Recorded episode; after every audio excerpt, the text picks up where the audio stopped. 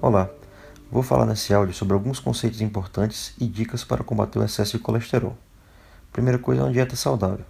Prefira frutas, verduras, vegetais, grãos e alimentos com baixo teor de gordura, como aves e peixes. Diminua a ingesta de carne vermelha, doces e refrigerantes, além de bebidas alcoólicas. Um bom exemplo é a dieta DASH, que é tema de outro podcast que você pode encontrar no nosso site. Segunda coisa, atividade física regular, que é fundamental para a diminuição do colesterol, como caminhadas, bicicletas, dança ou natação.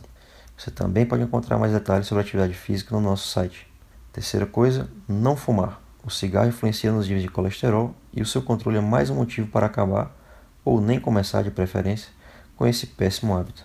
Quarta coisa, são as medicações. Após avaliar o seu risco cardiovascular, de acordo com informações da sua história e dos seus exames, o cardiologista poderá indicar a necessidade de remédios para ajudar a diminuir o colesterol. Várias medicações podem ser prescritas, e as mais usadas são as chamadas estatinas. Elas são diretamente relacionadas à redução do risco de infarto e AVC. Como regra geral, nós sabemos que pelo menos quatro grupos de pacientes com certeza se beneficiam do uso dessas medicações. O primeiro grupo é são aqueles pacientes que já tiveram infarto ou AVC.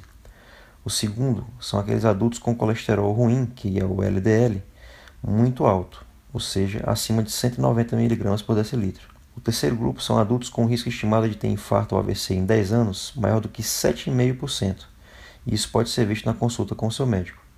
E o quarto grupo são os diabéticos com idade entre 40 e 75 anos de idade, um LDL entre 70 e 189. Fora desses grupos, a indicação do uso de remédio pode ser feita de acordo com o julgamento do seu médico e sempre em concordância com a opinião do paciente. Efeitos colaterais como problemas musculares, alterações hepáticas, podem eventualmente fazer com que se suspenda essa medicação, mas eles são raros e, via de regra, discretos. Se informe, procure seu médico e siga as recomendações de seu nutricionista. Seja você o fator de mudança. Eu sou o Dr. Lucas Cronenberger, cardiologista, para o site cardiodf.com.br. Obrigado.